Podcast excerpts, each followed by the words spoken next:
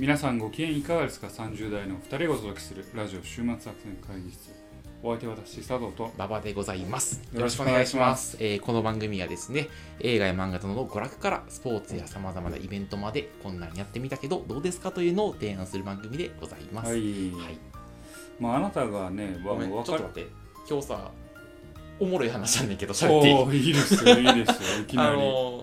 僕さあのちょっと前にさ彼女と別れた話したじゃない？あ,、あはいはい。の話をちょっとまたさらにするんやけどその後あの先週の日曜日に LINE が来たんだよ。おーおーあのーちょちょちょっと、う。んこれ、ほ下、下打ち合わせなしなでいきなりなし。でごめんなちょっといいきなり言ったらおもろいかな俺かなりドキドキしたんだけど。あのーまあ、10月10、えーあのん日曜日か。日曜日に、はいあの突然だけど今日会いに行っていい？っていう LINE が来たはいはいはいはい。でちょっと俺もうめんどくさいなと思って、あのーいやちょっともう体調があ悪いから。悪いと。でうん。明日月曜日に朝からクライアントとミーティングがあるからたあるんだけどすごい体調がわ悪いんだって話をしたのね。うん。でそしたら大丈夫？みたいな話になっていやいや別にいいよみたいな話をしたら、その日の夜に彼女き来て家に。おおでただピンポン押すんじゃなくてなんかユンケルとかなんかそのゼリーとか,、はいはい、はい、そういう栄養剤みたいなあ栄養剤みたいなやつをなんか玄関の前に置いて置いて。で LINE が来てなんか玄関の前に置いたからあの使ってと。使ってみたいな感じ、で来たうんのよ、うん、ではい。そんなことがあってうん。これはどういうあれなんやと。え？そう。怖っ。復縁を望んでるん。可能性はあるよな。でそれをあちょうどタイムリーでうん明日がそのもともとその彼女と別れた後に彼女が荷物をうんうちに取りに来る日が明日なの。はいはで明日ちょっとどうしても会わないといけないの、はいはい。でそこで何かイベントが起こるような気がいそうやな。というそう。なんか復縁フラグ。だってわざわざさ千葉やったっけ？あそうそうそうそう千葉からうん。まあ会えないけど、うん。えーまあ、栄養剤うん。を。あえっとね職職場は東京なのよ。ああそのなんか東京からの帰りみたいあまあ帰りに一回寄ってから、うん。でもそうそうそう一回まあ寄り道になるわけや。まあでも11時とか夜やったからもうどうやって帰ったか分からんよもはや。終電ないんちゃう分からん。けどマジで、うん。じゃあどっかに泊まったんかもしあれない。分からへん。ホテルかなんかにじゃあそれはもう復縁じゃないですか。復縁するんですかあなた？いやもうちょっとさ俺でも最近これをちょっとどう取るかですよ本当に。まあねそうそうそうそうそう、でもなんかちょっともはや俺なんかに人間不信みたいになってきて、うん。もはや。うんなん。かもういなんていうの？信じられなくなってきてるのねその人。もはや。その人もやしあもう人間を？人類を。人類を 信じられなくなってきてるの。もはや。いや筋通せよみたいなとこあるしさ やっぱなんかふらふらすなよと、そうあんだけなんか自分の気持ちでそう。別れようって言ってた人そうがそう。2週間やぞみたいな、ううん。んちょっともうだからなんていう信のじられへんと。そう。だからあんまり今その気はないのとなんか今、うん人間不信になってる。今そう。っていう話そう。馬場君と、いやあんなん言ったけど、あ。れほんま一時の気持ちの迷いやった。ああああ。もう一回、うん。私とうん。一緒にコーヒーを飲んで。って言ったらどうする？いやちょっと今は無理やな俺、うん、今あむ今無理やな俺って言うんや。いやちょっとその辺の話をちゃんとしない。そうそうなったらね分からんよどうなるかは。うん。明日どこでやんの？あいえいえいえあなたのじゃだってうちの家の部屋にある荷物音を取りに来るという。そこで自分の本丸までは入れるんやっていううわーもあるな。で例えばさ、荷物はもう別に持っていけるわけやから仮に会うとしてもあファミレスでいいわけやまあ重いけどな。確かにあれどうやって持って帰んねやろな。結構あるぞ。うん、うん。知らん。うん。もう送るんかもしれんおけど、うん確かに。まあな。んかうん。袋か段ボールかなんか入れて、うんうん。そのままファミレスで会えばいい。あまあそうやな。話確かに。や極端なコーヒー屋でもいいけどさ。そんなにしようかな。そのまあ後腐れ自分のね思いがあうん向こうも察するんじゃない？うん。家に呼ぶんじゃなくて。あ家に呼ぶからあそういうことね。要はある程度自分の懐にうん。は飛び込ませてるやん。いはいはいはいはい。家というね。もう家という一番の懐にね。懐に飛び込まうん。せてるだからそこはもう一個距離を取って。はいはいはいコーヒー屋なりはいファミレスなり。うん。うん違う場所で交渉すること交渉の場を設けることで案にメッセージを伝える案にはメッセージを伝える。はいはいはいはい我が社には呼びませんと。我が社での交渉は一切いたしません。で会社の会社のあれなんです会社の一旦中立の場で交渉しましょうっていう方が うんまあそうやな確かに。意味は伝わるまあそうやな確かに。うん。そうそれありやな。うん。そうなかなかこうしびれますね。場の恋愛の時復活してない前に、うんそうあって、うんこれちょっとラジオできいきなり喋ったろうと思って。ちょっとびっくりしましたね。はい、次回。次回あのまたオープニングなのか何かでどていうかもう馬場のれ恋愛奮闘記ですね。あまあそうかな。そうですね。あそうかもしれない。第2部。うん。第2部の。ひょっとしたら第2部あの開幕とともに終わるかもしれないからねまあそうやな。そうかもしれんけどそう。やっぱりうん付き合っちゃった、いやいやおもんないやつや。それそれおもんない。やつやお前お前がお前がバタバタしただけっていう。そう。そううわうわうわってやっただけ。がただバタバタしただけっていう感じですね。まあ、皆さんちょっと交互期待ということで、ね。はいで。はい。みんな生きてますという、はい今日はそんなお話です。はい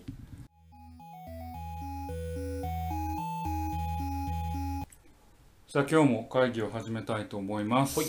というわけで今日のテーマは何でしょうか？はい。今日のテーマはですね、えー浅野イニオの漫画について語っていきと。イニオン先生。はいやっていきたいと思ってます、こはい。れずっとやりたかったんです僕。あ、そうなんですか、はいずっともういつかやったろうと思って。いつかやったろうと思ってて、彼女と別れた。このタイミングが、まあ、ベストのタイミングやったっていうことなんですかあの実は別れる前に読んだんやけどあの読み返したんやけど。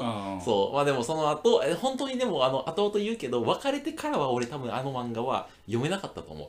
ああ。メンタルが安定している時じゃないとあれ読んじゃダメだ。ここで言うあの漫画というのは、えっとです。おやすみぷんぷんをプン私読みました。はい。ね。浅野稲先生の本気ですよ、はい。田中。そんなんやったっけ？あ。そうそう お前すごいマイナーなマイナーな最と後の方のセリフ。マイナーなとこところしてるね。はいはい。はい。じゃあというわけで、はい。えー今回は馬場が、はい。えーおやすみぷんぷんをベースにはい。浅野先先生の生の話をする。するという、ははい。そこにまあ佐藤さんからもちょいちょいちょいちょい。付け足して佐藤さんも結構読んでるんでしたっけ？そうですね、結構まあなんでしょうね。ちょっとまあすごく引きなずあの偏った言い方をするとまあネクラな男性は好きかもね。浅野先生のことを。ああその稲先生は確かにネクラな人にモテる。例えばキャラクターの中、まあ、作中でもうちょっとパリピみたいなやつをちょっとバカにしてるというか、うんうんうんちょっと車に構えたというか、そういううなんだろうな、まあ、クラスのカーストで言えば、運動部でウェイってやってるやつをちょっとバカにしたはいはいはいはいはい。陰で漫画描いてる子ら。ああそうそうそう。がが割と主人公。になってるよね。うん。はい。まあっていう感じではい行きましょうか。はい。で私はですねおやすみぷんぷんがですねあの浅野稲夫先生のえ代表作やと思ってまして。代表作ですね。はい、で私ですこの漫画い初めて読んだのが20代半ばぐらいだった20代んですけど、はい。まあ読み終わった後あの頭をガツンと殴られたような、まはい。はい。また言う？いつも殴られてますから。で今回僕頭もうボコボコになってますね。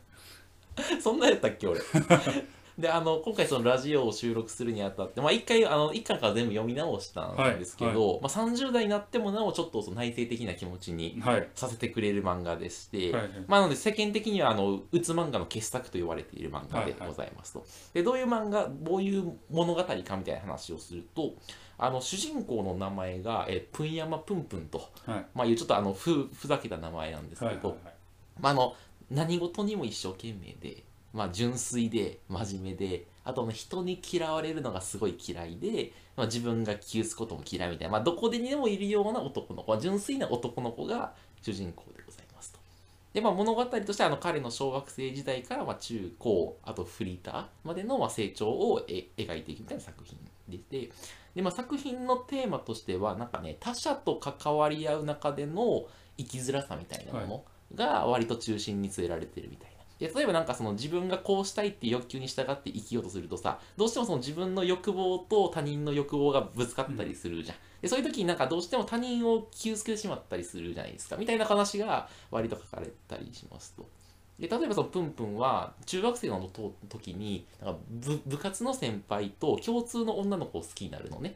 でなんだけどでその恋愛競争に勝ちますと。部活の先輩と同じ子が好きだったけど勝ちますと。でその結果として、まあ、要は恋愛のライバルである部活の先輩をすごい傷つけてしまうわけですよと。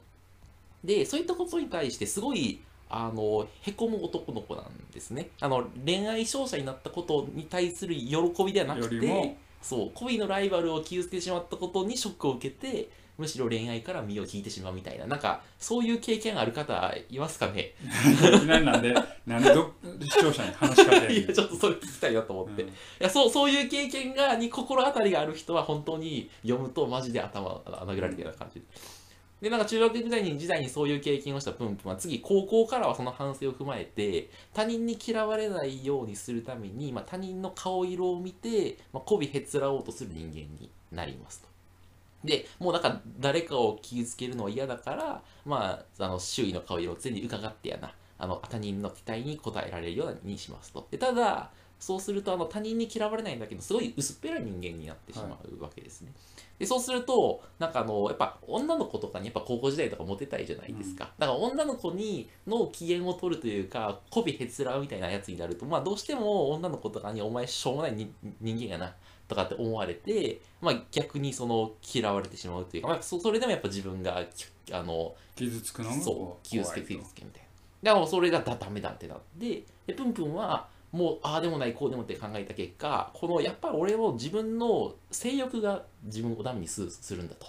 性欲があるがゆえになんか媚びへつらってしまうんだみたいなこの結論に行き着き性欲を断とうとするのね次は、はい。みたいな感じでなんかもう他人とうまく接することができない生きづらさみたいなのを抱えながら自分のそのん内面に内面に入っていくというか、はいはいまあこじらせていくみたいな。そんなキャラキャラキャラクターが主人公の漫画っていうのが「おやすみぷんぷん」というのが、まあ大きな概要ですね。はい。はい、やばくないですか？いや私はまあ読んだことあるからね、あれですけど、あのまあこれ大事なポイントが今ちょっと一個だけ抜けてたというのはあの、えー作中でプンプンは、えーすごくけデフォルメされたというかああいいですね。はいはいはいはい。うん。えっ、とまあ浅野先生めちゃくちゃ絵がうまいんですよね、あの絵がうまいんですけどプンプンだけはえっ、となんだろうな。なんか子供の落書きみたいな。なんかひひよこみたいなひよこみたいなうん。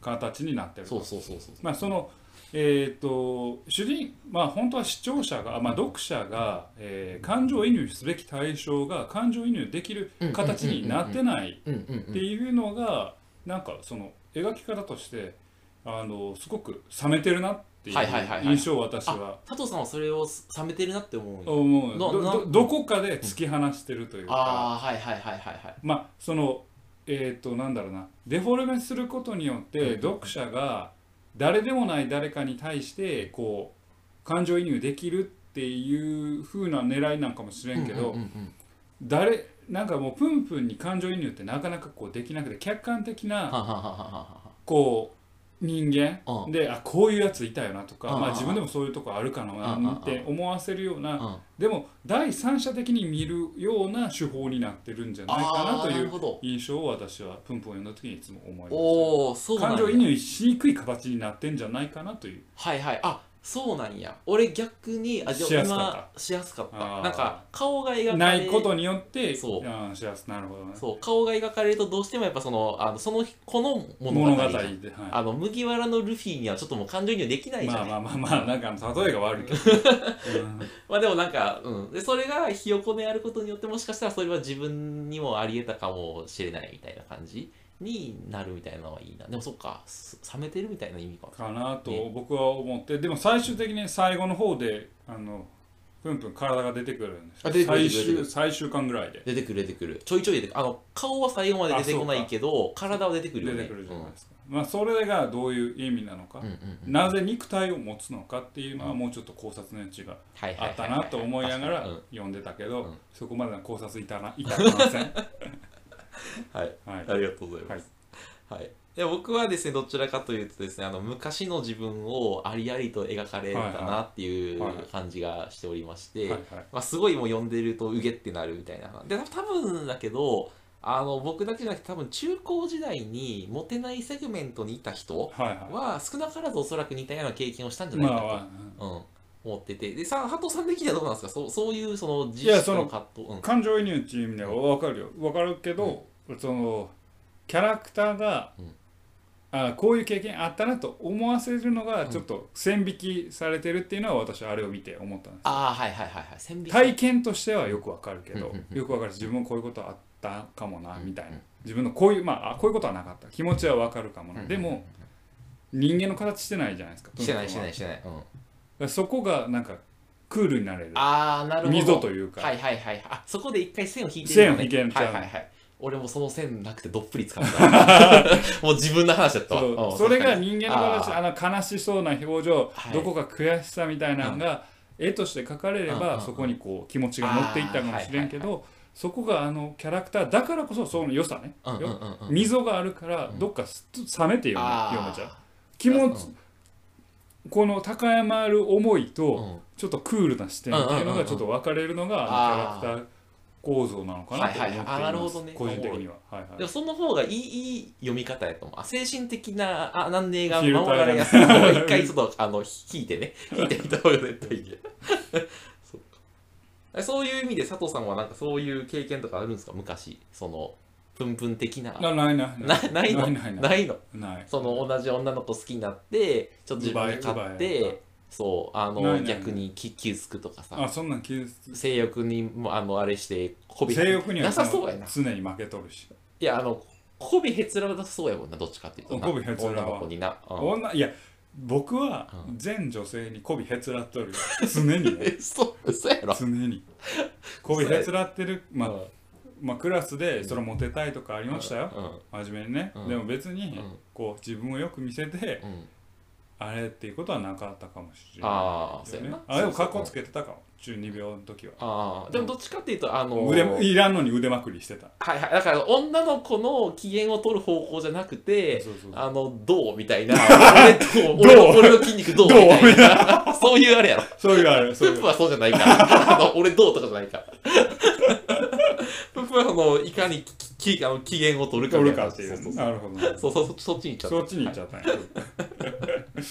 はい。って感じですね。で、OSD プンプンはそんなお話でございます。で、そこからちょっとあの作者さんの話にはい。行きたいなと思浅って。野先生の自身いいんですけどご自身の話。あのちょっとまあそのこの漫画 OSD プンプンのそのメッセージ性みたいな話からいきたいと思うんですけど、はい。なんかあのですねあのーこの作品すごいメッセージ性に富んだ作品になっていると思いまして、あの作中に漫画家のキャラクターが出てくるんですね。あの女性のキャラクターなんですけどえ南條さんというキャラが出てくるんですけどその南條さんがすごい熱いセリフを言うんですよ。例えば私は人々に現実を、えーえーと忘れさせる漫画を描きたいんじゃないと。現実と戦うための漫画を描きたいんだはいはい。とか人の価値観を揺さぶる漫画を描きたいんだみたいなその場しのぎの感動なんて前向きで分かりやすいコンテンツなんて意味ないんだとか、それぞれの読者がそれぞれの日常に還元できるような価値観を提示する漫画を描きたいんだとかすごい熱いメッセージを言うんですね。はいはいでこれはおそらく浅野稲夫先生のあの漫画に対するスタンスそのものだなって思いますと。なので結構その漫画を通じて何らかのメッセージを伝えることにすごいそのこだわりを持った作家さんはいだというふうに浅野稲夫先生は思ってますと。なんですけどちょっとこの人天の弱なんですよ。うんうんあのこのなんか作品をこの「おやすみぷんぷん」っていう作品を通じて伝えたいメッセージをすごい不親切な形で提示するんですねこの人。はいはいはいで、えーっと普通さいあの生きる上でこういう考え方大事なんじゃないかみたいなメッセージを伝えようと思ったらその主人公にさその正解ルートをまああります歩ませるよね、はい。うん、でその幸せをつかむ物語を提示するじゃないですか。なんですけどこの漫画は、えー、とおやすみぷんぷんは全然違って一番ダサい生き方を主人公に選択させますと。はいはい。でそうすることにあってあの反面教師的な形で、まあ、こういう道を選んではいけないっていう形でメッセージを伝えるとはいはい。いうのが OSM ぷんぷんのやり方になります。と。だもしかするとだから読者の大半はなんかこの主人公最後不幸になって終わったなぐらいにしか思ってくれないかもしれない、てかその確率が結構高いんだけどでもなんか直接的にこう生きるべきみたいなんてじゃなくて、はいはい。割とこう生きたらこんな風に悪いことになるよみたいなのを伝えよう教訓的な。そうそうそうそう、はいっていうのがなんかちょっと浅野引用先生のこだわりを感じるところ、はいはいはい。はいなるほで多分ちょっと背景には多分ねなんかねこのた多分だよ。俺ちょっと多分この人にシンパシーを覚えてるかどらああ佐野先生うん俺がそういう表現するならどうしてかっていうのをちょっと思うところによるとよこれは、はいはい。あの完全にあの推察よ。で言うとなんかやっぱ直接的にさこう生きるのが正解とかってなんかちょっとさあの押し付けがましいじゃないですか、はいはいはい。メッセージとして。で、はい。なんか誠実に、なんか、あの、なんていうんですかね、伝えたいというか、うん。いう時になこうこう生きるべきだっていうとちょっとなんか押し付けがましいので、はいはい。こう生きるとこうなるよみたいな提示の方法が誠実なんじゃないかとうん。思ってこうしたんだろうなみたいなことを思ってなんかそういうスタンスを含めてあこの先生好きやなって俺は思うっていう、そうそうそうそう。なるほど。そういうお話です。うんうん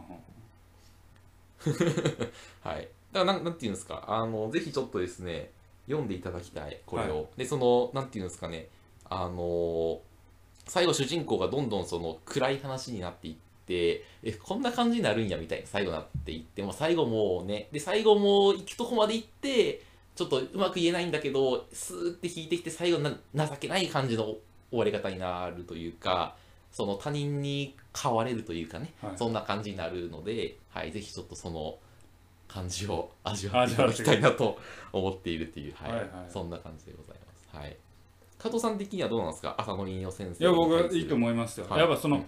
あの どの作品見てもやっぱキャラクターが内省的じゃないですか、はいはいはいはいはい。あんまりまあ外まあもうあのあなたの指摘の通り外に働きかけようというよりは、自分の思いみたいなのにちょっとまあぐるぐる回ってるというか、はいはいはい。自分の頭の中でぐるぐる回って、うん。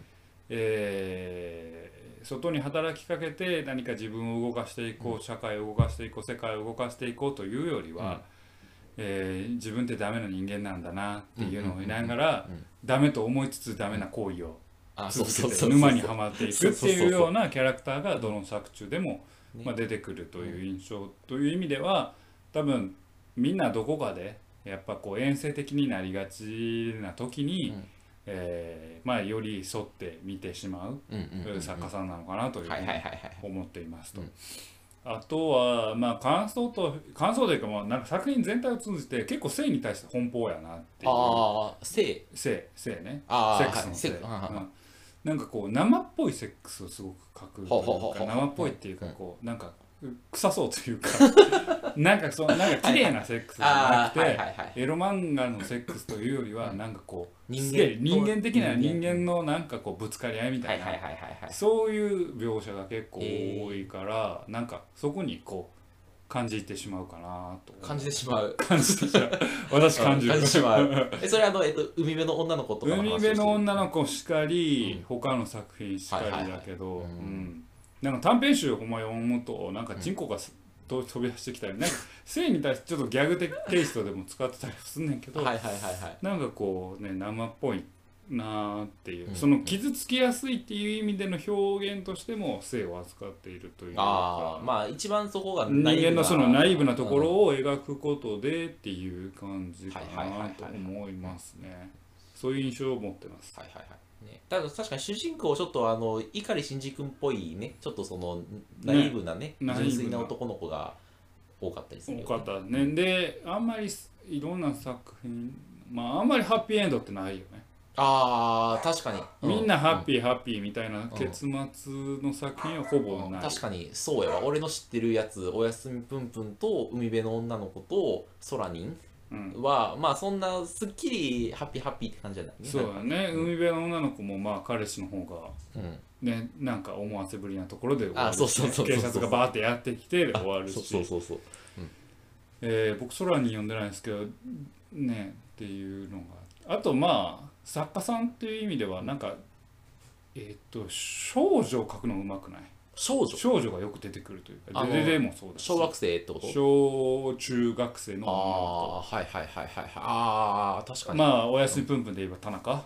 あ田中さん、うん。田中さんな、ううん。ん確かに少女のあねなんかあのそこに何かあがあるのが傷つきやすいあの年代みたいななんかあるのか決してあのそれこそ日暮らしみたいにデフォルメされた女の子じゃなくてリアリティのある少女を描くよねちょっとね、男は全部内省的やけど女性女の子はなんか結構頭ぶっ飛んでるキャラクターも結構描くんよね。多い多い多い。確かにあそうよのデレデもそうだし、うん。えーまあそうかふんふんはどうだろう。なんか短編集でもなんか一作あったやん。なんか、なんかあのん過去に戻れる未来に行けるみたいなことをタイムスリップだイエイウェイみたいな。ウェイワイみたいな。そんなやつおるんやうん。うんなって。まあまあそういうキャラクターのね人物像。まあ、ほんまちょっとあれだなと思いましたね。なるほどね。うんまあまあかなり内省的やからどうなんでしょうね、あの嫌いな人は嫌いなんじゃないですか。ああうん。あのサッカー部に所属してる人は嫌いそうっていうのが 俺のあの知らん知らんけどそれは、うん、いやだから中高時代イケてないセグメントだった人の方が俺はいいと思う。あと女性に受けないんじゃないかなって僕は思って確かに。る、うん、なんかすごくさなんかうん。男男って言い方あれだけど、うん。なんか男性のジメジメしたところうん。を作品にしてる感じがあるから、わ。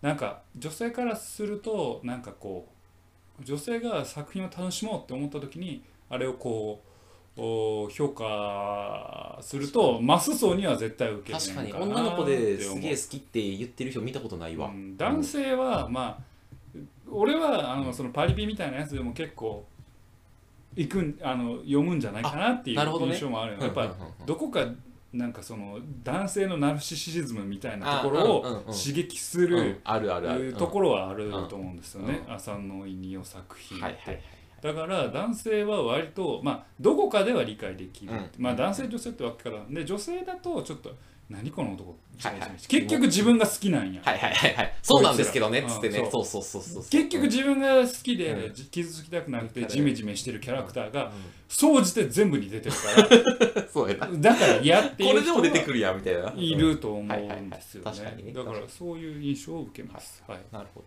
はいあのソラニンはまだいいかもしれない。まあだから映画化されたんあそうそう。あの浅野稲先生の中で唯一あのアニメ化じゃないえ映画化化されたのはソラニンで。うん。確かえだ誰だっけあの主演宮女優が崎あおいさん。そう宮崎あおいでうんそう映画化されて。うん。そう。だから浅野稲先生のやつに入るなら初めはソラニンがいいのかない。いかもしれな。い、うん、海の女の子から入ってはいけない。あれはいけない、うん。いけない。うん海！っていう最後のシーンが僕すごい好きなんですあれはいいよね、うん。いやあの海はね。あれはすごくいいと思いますけど。残る、うん。まあ読む人はちょっと多少選ぶかな。選ぶ。うん。作品かなというふうに思います、はい。というわけでねえーっとまあいつもちょっと明るい作品前向きな作品とかは結構あったりもしますけど、久々にちょっと暗い暗い作品を、はい、今回はということで、はいえー今回ご紹介しましたのは浅野稲夫先生の、えーお休み文庫ということでございました。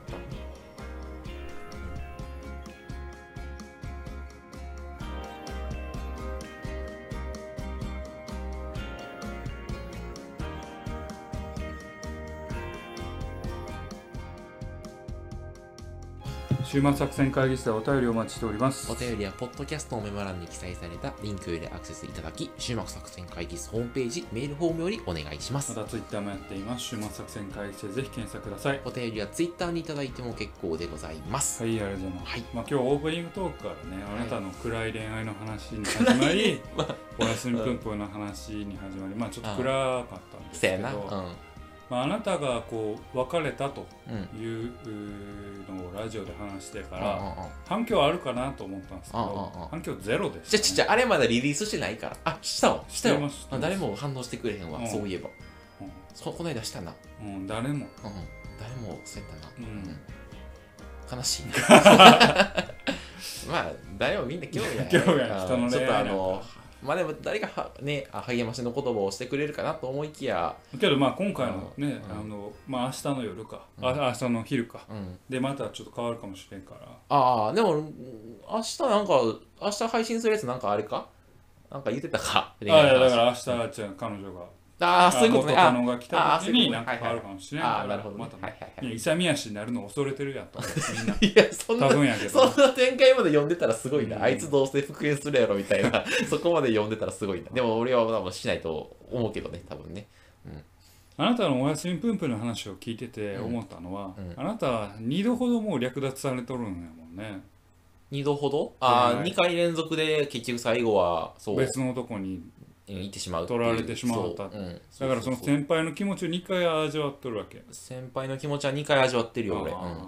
それはな、うん。ぷんぷんよりも先輩に共感した。方がええねんうん、いやいやでもあのプンプンみたいにその同じ友達と同じ女の子を好きになって恋愛に勝ってちょっと自分が気球作っていう経験をしたことがあるよあそうなんや、うんあるある。ああそれあの、あの人？やめよう。その話はもうやめよっか。うもうちょっとそれはあのナイブやから。ナイブやから。い職場のショートカットの人な や違う違う違う違う。あその話じゃなくて？あナイブやからやめとこあそうなのや。めとこはい。え俺の知ってる人？いやナイブやから。ナイブやからやめとこはい。これはね、はい。世にも奇妙な物語ですよ。いや金曜じ全然ない。世にも奇妙な週末作戦会議室ですよ、はいまあいろんな経恋愛経験をねだから俺もむしろそのパターンしか知らないから。あそうなんや。